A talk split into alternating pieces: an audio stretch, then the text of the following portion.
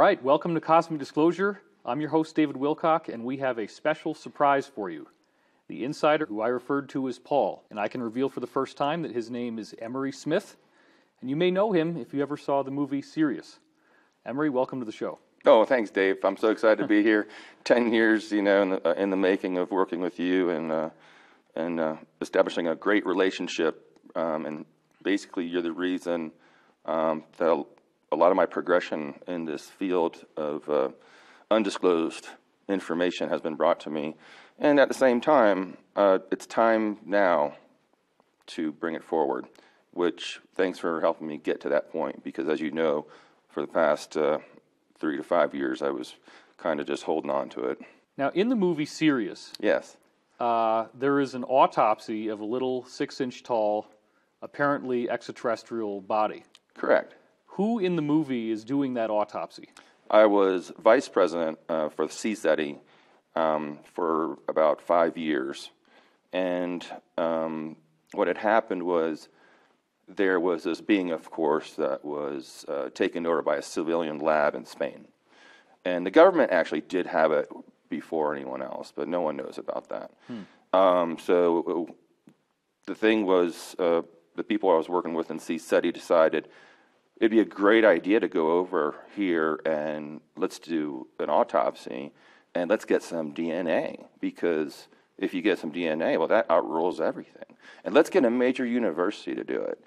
So, being through my background, you know, working with uh, tissue from unearthed origin in these compartmentalized programs, I've seen over 3,000 of these things, that it was a, just a, a winner for me to be the person to go do the autopsy on the senior team.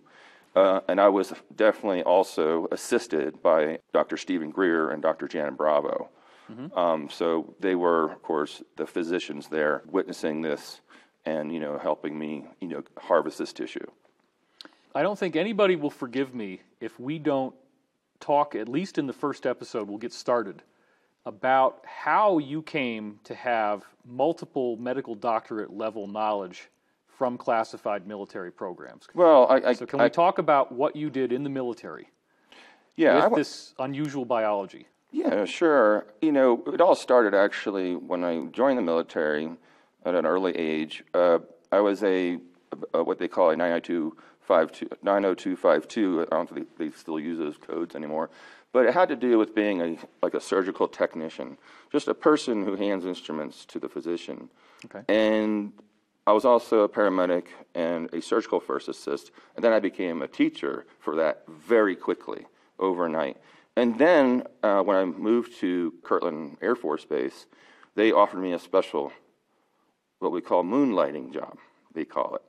And I was just still a kid, you understand. I was very young, but I was, you know, very intelligent and very mature for my age at that time. And I was fascinated when they were putting me in charge of million dollar equipment that not normal people would be able to even utilize or even, even it's not even ready for, even be able to use for civilians yet. Right. So that lured me into working this. Okay, well, we're gonna we're gonna say you're this, Sergeant Smith, but you're really gonna be doing this, and you know, but we're still you're still gonna be getting paid, you know. And I said, okay. So basically, I'm working for civilian compartmentalized programs, but I'm an active duty service member. And, you know, it worked out. I know there was a lot of, I could tell that the people that I was working for in the operating rooms there was like, well, why is, you know, why is Smith always leaving every day at noon? Where's he go? oh, he has a knee issue. He has to go to the physical therapy, you know. So th- down the chain of command, they knew something was going on, but they also had to keep it, you know, justifiable in a way until let's get him out of here and let's go full time with this, you know, basically dissecting tissues of unknown origin. And that's where I got sucked in and was just getting obsessed with what I was doing. And which you said was, this was Kirtland Air Force Base?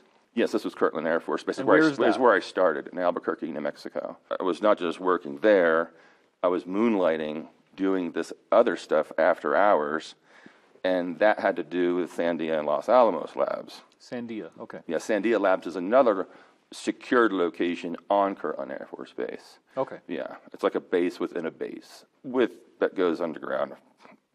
Many, many. So let's let's start to break into this a little bit. And I've talked to you about this. I've gotten bits and pieces of this from you over a decade now. Right. And as time has gone on, you've been able to share more. You've been authorized to tell me more. Uh, so let's just put this on the record right now. Can you confirm that you have been authorized to disclose what we're talking about now? That this is officially okay? My at this N- time? my NDA uh, has expired, but I am still. Uh, I, I'm not going to talk about something that I don't feel comfortable talking about if I don't believe it's something that would put you or me in, in harm until that comes. But what I'm saying now, uh, I believe is going to be fine. Okay. I've not been uh, threatened ever for uh, any of that. The only time I was ever threatened is when I brought the DNA back from the Atacama from Spain illegally from Barcelona. And I thought when the government, when I was getting threatened and uh, they tried three assassination attempts on me, I remember. and it was very horrifying. I thought it was because that I took the DNA from you know over there, brought it here, and snuck it to Stanford, and it had and it, it had nothing to do with that. It had to do with someone getting upset with me because I resigned, and then putting uh, three compartmentalized labs that during my work with this group um, uh, had their own team, you know, th- their own wet teams, we call them, to come and, and do the little dirty work. But uh, I was able to get out of that, thank goodness, to help from actually the U.S. government and um, some military um, and CIA officials, Army and CIA officials uh, really helped out and turned around and threatened back. And uh, it was not only me, but it was also another colleague of mine, and um, that were you know working on that at a being and it was uh, immediately everything stopped. And uh, and I thought they just told me um, when I was taken uh, to the wet room uh, because I was escaping where I was in Florida getting all these threats. They just flew me right there. Next thing you know, and I just said, uh, "Well, what you know? What do I do? You know, why I'm uh, here?" And they Now, ju- just so people, in Yeah. case they don't know, Yeah. a wet room is got tile on the walls, the floor, a drain in the middle of the floor.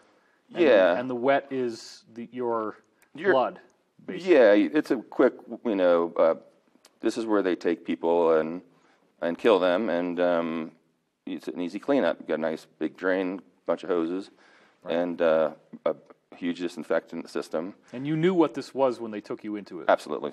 and you were very intimidated. I've seen different types of wet rooms, not for humans, but for other things and other compartmentalized projects, but never in Washington, D.C.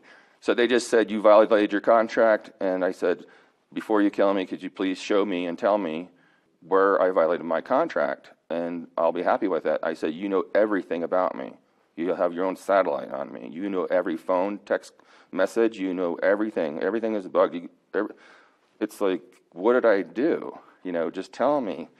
And uh, eight hours later, sweating in this room, they came back. They said, "We're very sorry, Mr. Smith. It was an internal problem, and you'll never have to worry about that again. We apologize." And Wow. and it was a really beautiful moment because the first time that I felt like the alliance and people in there were like trying to protect me or trying to do something positive besides expose me or hurt my family or, you know, you go to Sandia, yes. and Well, I'm already living there on the base. okay, I already have my own place on the base. And I work at a hospital off the base. The VA Kirtland Air Force Base hospital is actually off base, hmm. which is odd. And don't forget, Kirtland Air Force Base is the fifth largest base in the world, and that's where they used to hide the nukes in the mountains. oh wow, And I've shown, um, you know, my handlers and people um, just flying over there. You see the doors, just giant doors, but they're not used for that anymore. They're used for other things. Well, we have New Mexico and Nevada near each other, and of course, Hmm. uh, we have Area 51 in Nevada. They're all connected. So, have you ever ridden the sub shuttle system? only from Sandia to Los Alamos, and I might have went to Dulce and back, but I don't know where it stopped. because they had to do something. There's four of them. Four of what? these maglev type trains. Okay. But there's, from what I l- just recently heard, they're all like upgraded, updated, and completely different, more like a vacuum tube magnet thing. Hmm. And um, that's some other stuff I worked with, just because uh, because of the tissue regeneration stuff I was involved with, a lot of the craft that I was uh, kind of brought into different projects to look at the craft because the craft were actually alive. Oh wow. Yeah, The craft were alive. the craft were alive and they were they were conscious. Yes, This is similar to what we heard from David Adair, yes, where he described going to Area 51 and seeing this power system that was actually a living being. Yes. But it was this very large thing that had like, it looked like a skeleton over the surface of it. Mm. It had like tissue components, but it also had technology components. It was some weird blend of technology That's and right. It, it's right. It also it, and it's already started. And you know, I was part of that that movement too, where we formulated tissue into titanium. It's called osseointegration.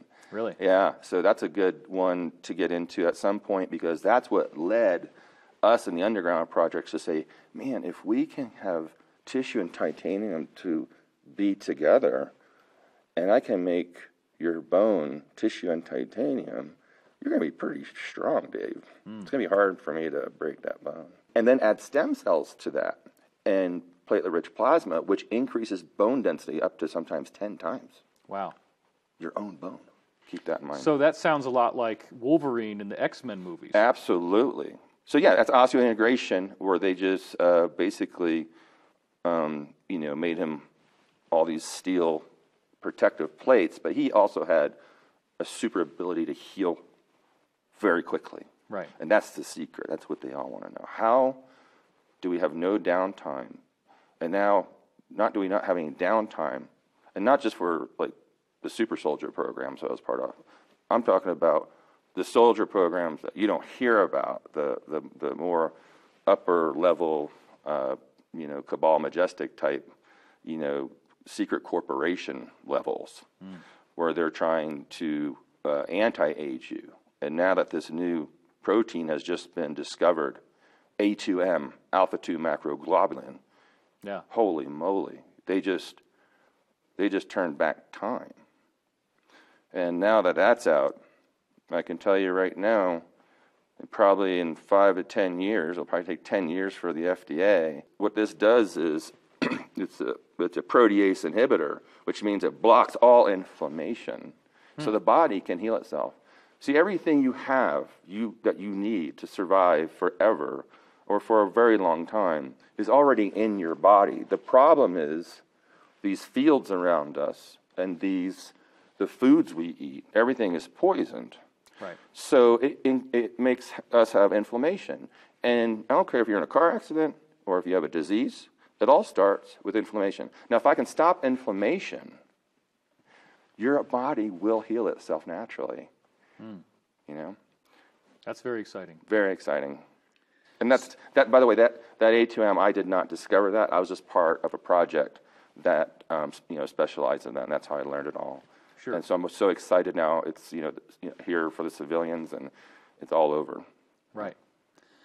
So let's talk about how you got started with extraterrestrial biology. Were you aware at first that No. you were autopsying ETs? No, um, How did they do that? they, it, and it was really funny too because the entrance to where I was going was was Sandia Labs, but it wasn't in their like compound. It was like another little building, hmm. but it goes down, you know, thirty some floors. And when I got down there, and they took me down these hallways, and they were just my on my first day. I just remember I was in this little room, kind of like you would see in, in the movies where the room's kind of all white with the with the little table, steel table, and all these instruments there, and you're escorted to this place. And you get in there, and there's this piece of tissue, and it's all positive pressure air system. And um, so I go in there, and it, you do scrub out, just like a surgeon scrubs and puts his gowns on and the hoods and stuff. You do go in there, do all that. And you label like you would um, like when you were in the biology school, a frog. You know, you're like, Right. okay, this is a muscle, this is a tongue, or whatever. And I was just there to, to label and take small samples and put them in these different types of j- uh, jars and vats and containers, which I would then push through a wall, a drawer in a wall, and someone else would take it, and that was it. So I was basically taking tissue samples from whatever piece of tissue it was. Some look like salmon. Some look like I don't even know, can't even explain it. But it then every three to six months you get a upper security clearance. So I stayed with that. So you had described to me before that you called them salmon fillets. Like when you first got started, it, would it be like a square, like this yeah, big or something? Yeah, it was like a, a perfectly cut square Okay. with arteries, veins, nerves, uh, sometimes just different types of tissues, uh, uh, different types of uh, cell- cellular tissues. I mean, um, sometimes you would find cartilage in a weird area, you know.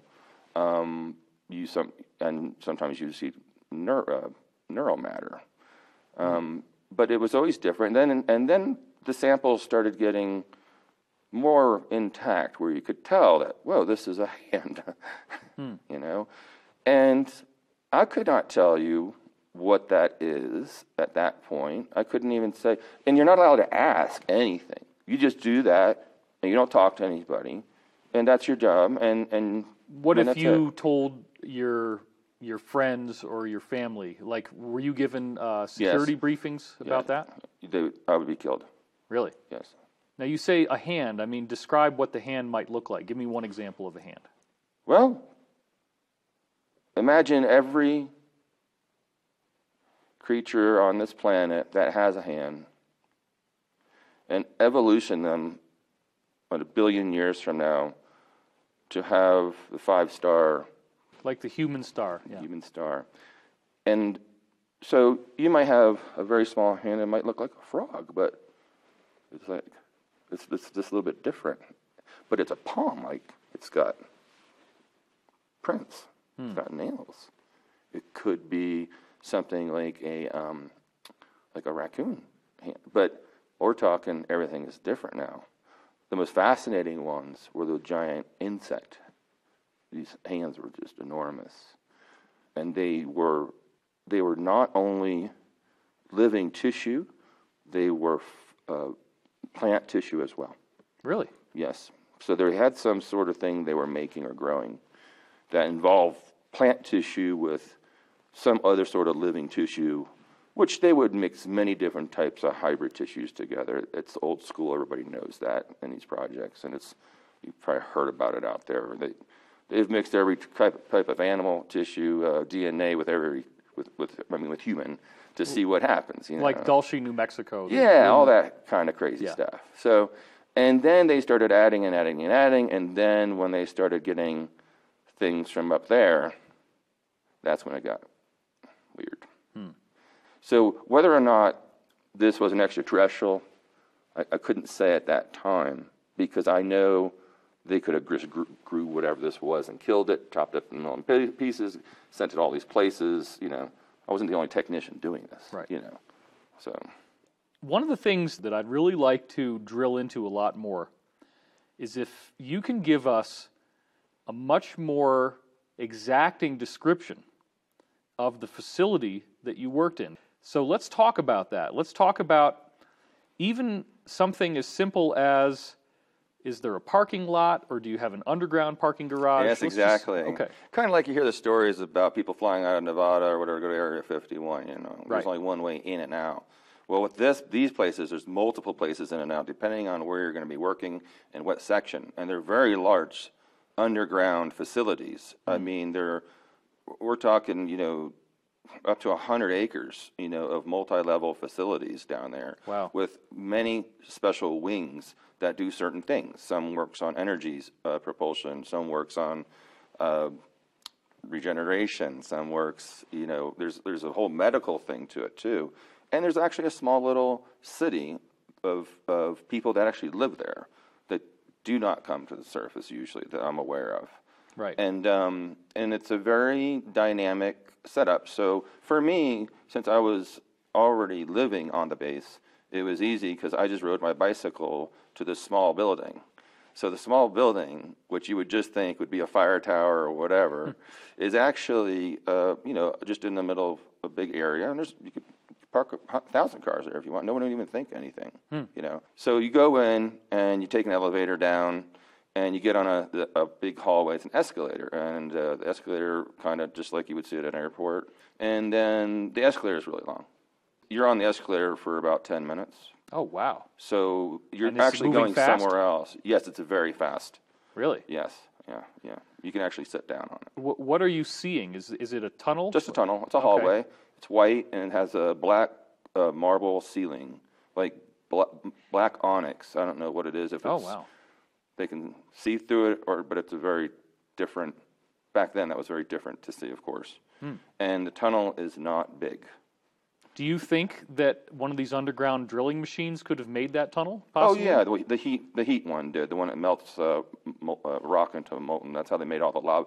They basically make lava tubes now, Right. and that's what they're still doing all over. Okay. making an underground, you know, freeway to go anywhere you want in the world. Now, when we think of an escalator, normally there's vertical metal grooves that are all side by side, and there's teeth between each layer of the No, escalator. no, no, no. This was completely flat and made of some sort of polycarbonate, and um, you couldn't see through it. And there's, you can stand or sit in the chair. Oh, there's a chair, Yeah, yep. but you're on like a track and You're it's on moving. A, you're on a track and it's moving. So what you're describing to me sounds like an extremely cool, futuristic tunnel that you're riding through. Like already, you're going Oh, to be man, pretty it- it- inspired. Yeah, I mean, it makes Epcot look, look like a joke. no offense, I know a guy who built that too, but it's just like at that time you have to understand the year. You know, we're talking about in the early '90s. Like it was like very fantastical, you know, to, to be part of all this. So when you get to the end, you go through your check station. What does it look like? Where are you? What do you see? You're you were in a tunnel. Yeah. what do you see once you get off the gun? There's glass doors there, seamless. They open up like you would see in Star Trek, like whoosh, you know, they open up. Oh, wow. And there's these two uh, stations, and if there's someone in both stations, you know, you have to wait outside the glass. Like the, the other people might be before you check. oh, they're being interviewed or something. Yeah, they're being checked in. Okay. And so there's two other glass stations. So when you go, this opens up. Now you have a security check guy here and a security check guy here. And um, So what would happen with these soldiers at the desks? What do you? Well, they, they check your, your palm print, your uh, retina scan, and then um, you, you show them your card, you know, a very generic card. And does the soldier talk to you? Do you have yeah, questions they, you have to answer? Yeah, they, they ask questions, um, anywhere from just a couple, or sometimes be like, to just like, go ahead. So they were doing this with people, and they had these special animals. They were dogs, but special dogs. And they were, Special meaning what? They look they different were than a dog. they were uh, somehow trained or maybe hybrided. They were a little bit larger, looked like a German Shepherd Mastiff mix, Hmm. and uh, and a bloodhound. really? And they were there, and they were in like uh, just a compartment, but they can smell you as you walk by them. For sure, you cannot walk by them without them smelling you and they always know how to. They go. They just right right away smell. And then you got to go through two more doors, and now you're in the locker room, and they're gender doors, female locker room and male locker room. So you get in your locker room, you take your clothes off, and you put these scrubs on. They're kind of like scrubs, like a jumpsuit. Okay. You go outside the next door, okay, Mhm. which it has nothing to do now. There's a whole wall there. Now you're now you're in another corridor, and there's a room on the right, and that room is where your orders are, and that's where you pick up your folder and your band. Okay. Okay, so your Does folder. somebody tell you your orders? Well, they're usually just there, and sometimes there are like, like we call them the managers Okay. are in there because if there's something they want to say to you, they already know a half hour away that you're coming. Right. You see, so everyone knows everything, especially now you got your band on. So they come in and they'll say, "Hey, we got this, this." They'll debrief you on like, you know, we got this, this, this, and Just make sure you do that and that. And then you get out, and then there's the, the white guards now, and they escort you. Or if there's not a white guard there, you follow the color strips. And What are color strips? uh, color strips are when you're walking down this beautiful white hallway. They're wings of operating rooms. Okay, pressurized operating rooms. Looks like you're like getting in a a 747 jumbo jet because the doors are like these cool big hexagon vacuum sucked doors, Wow. and um, and the colors correlate to the wing you're going to work in that day. Just yeah, and that and those that just tells you how many wings go down there. Each wing could have up to 30 to 50 rooms. Wow. Yeah, of these types of vacuum rooms. And how many floors do you think there are? Oh, where I was? Yeah. Oh, over 50. Wow. Over 50 floors just in the re, in the the medical one. So once we understand exactly what you're doing, Yeah. then the number of extraterrestrial bodies that these guys have must be staggering. Oh, it's un, it's unreal. I mean, So- it's, uh, And you said you never really saw much repetition in the type of stuff that you saw once we get to that point in the story. right. No, it was different. of always different. Always different. And but the thing was this was did they grow that here? You know, and this you, know, You don't really know. It's a know, yeah. disinformation too, because they're going to throw a couple disinformation things at you in case one day I go public and no one's going to believe me that I saw a ten foot reptilian going down the, being escorted down the hallway. You're saying you did see a reptilian. I'm saying I saw a lot of cloned hybrid, uh, 3D printed beings. Whether they were conscious or not, you know, I, I do not know. They're really good at sci-fi effects too, to mess with scientists or to threaten them if they feel they're about to go public and go talk when you work there. So the best way to do that is to show them something that's completely horrifying, and then they think they're going to go say something or leave or do whatever. But now that they know it really does exist, but does it? Is it real? Right. I don't know. I can't tell you. I don't know. Just because Right. I just because you see it doesn't mean it's real. Right. The same thing with the new satellites we have with we're projecting stuff on cars, you know, on the ground and cast shadows now, palpable, you know, uh, systems, you know, that look like I'm right here, but I'm really not right here. You're saying they could project something that looks just like a car with a shadow, but it's not really a car? It's just a projection from a It's a satellite? projection a Wow. car that is palpable, wow. but you can go right through it if you were to really walk up to it. wow. but enough to put that amount of atoms into an area and reflect light. Interesting. Yes, Interesting. that's, that's, which is a whole other ballgame. Yeah. So it's hard to, for me to like say, yeah, I saw this craft, or I saw this ET, or I saw this hybrid, or whatever, unless I actually touched it and felt it and walked on it and tested it myself. Okay, well, since we have talked about those types of beings before, instead of giving you any front loading, could you be more specific in describing? You said it was 10 feet tall, but could you describe a little more about what it actually looked like? I was just using that as an example, Right. but I will I will describe other ones that I've seen. Okay, and other ones I've seen were anywhere from eight to thirteen feet tall, um, down to just uh, you know twenty two inches. but some of them you said were alive, like they might be carrying it as if it was its, their prisoner? Well, yes, Okay, yes, and that's you know the reason I kind of opted out, you know, after ten years because I I felt that something wasn't going right because one of the bodies I received was warm. right. so I knew it just obviously passed. So then, you know, I put in my my thing, got honorably discharged, and got out of the contract work and kept my mouth shut for 15 years, 10 years. So a warm body means that it might have been killed right before you had to autopsy it. Correct, Right. right. But I have seen, uh, you know, live extraterrestrials, you know, face to face, Or something that was ET like. ET like Yeah. or hybrid or clone, you know, cloned Okay. individual from a ET. Let's get back now to your colored lines. Yes, I want to get us into the room before we end this sure. episode. Mm-hmm. What happens when you get to your door? Well, every corridor, don't forget, has the white security guys there. Okay, So you're never gonna not see these guys. right. They're posted on every corridor. Corridors can go very, very far. There's no private area then. Yeah, No way. There's no private area. Yeah. right. So what you got to do is, when you get there, Mm-hmm. then you have to go through the pressurized area to put your suit on. Okay. Okay, and that's the clean area, the sterile area. So there's like an airlock in between the door Correct. and your operating room. Correct. Okay. So, And and, those two, and those more- two, two technicians run that with the two soldiers right there, the white guys. So you have your scrubs already, but then you put on additional equipment. You have to put, well, yeah, you have to put on the, the suit. It's and like a what space is the suit? It's a very lightweight spacesuit, like you would see in the movies. Hmm. Uh, it's all glass. You have your own little uh, oxygen that you plug into the wall of your unit, so you don't have to carry anything. It's very lightweight. Um, it's made out of a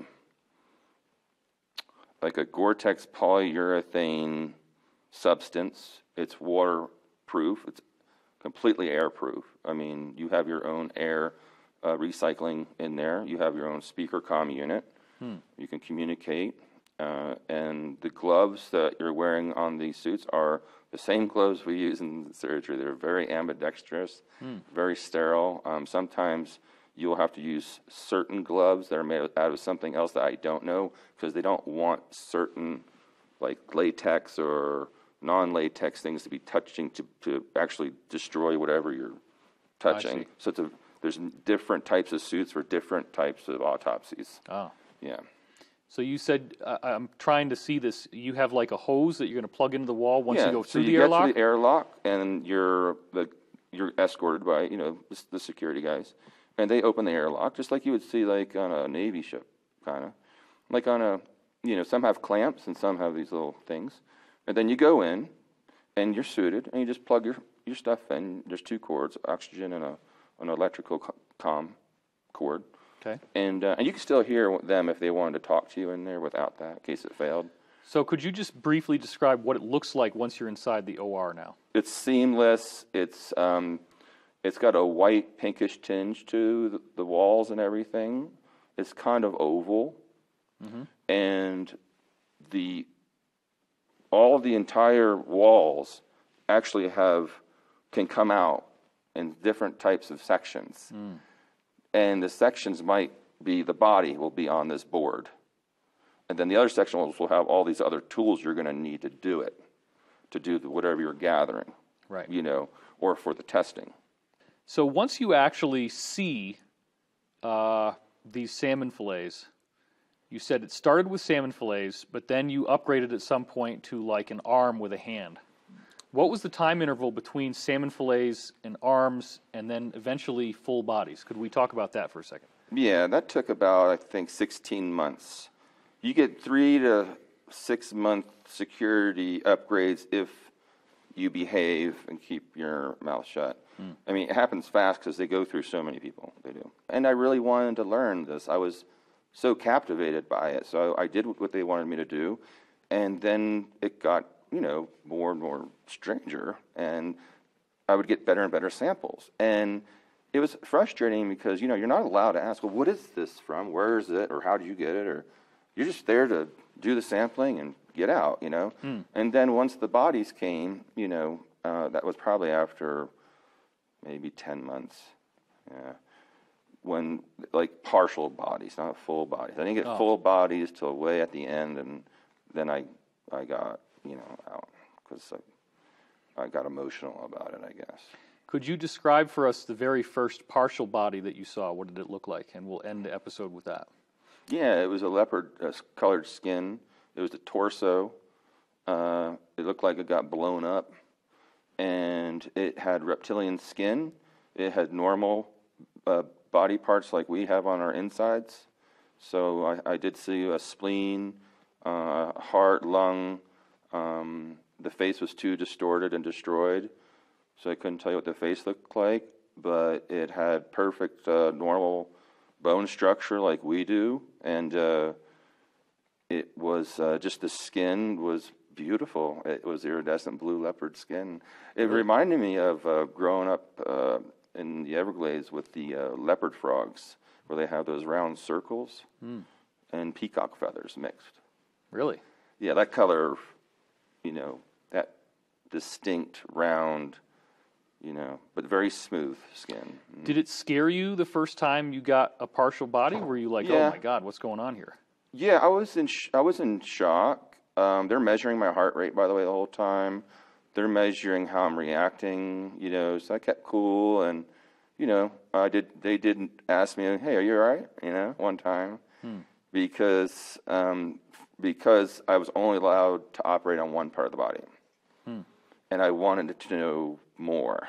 You know, because there's certain tissues I've realized from clones than from real extraterrestrials and from humans that the clone tissue isn't as strong as the ones they grow. Hmm. Our tissue is like really strong, but and depending on how long they've been, of course, dead or how long it's been frozen or whatever whatever conditions they have had it in.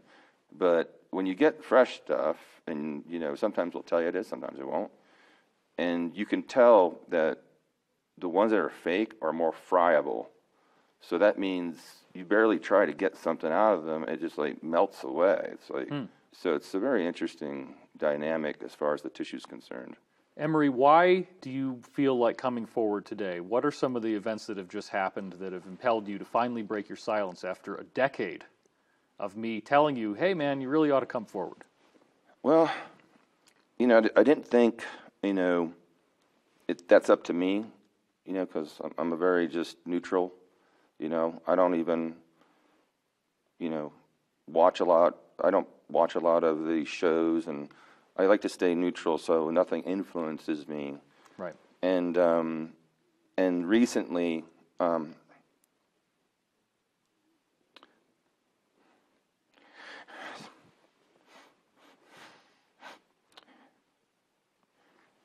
you know, it's got a. It's been getting a little violent. We have a photograph of a head on collision that you suffered 30 minutes after I leaked more of your information in an article. Yeah. And you're very Yeah. lucky to be alive. Yeah.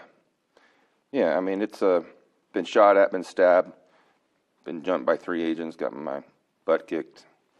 I mean, that's I've been through it all. But it was not, it was, I don't believe it was because of that stuff.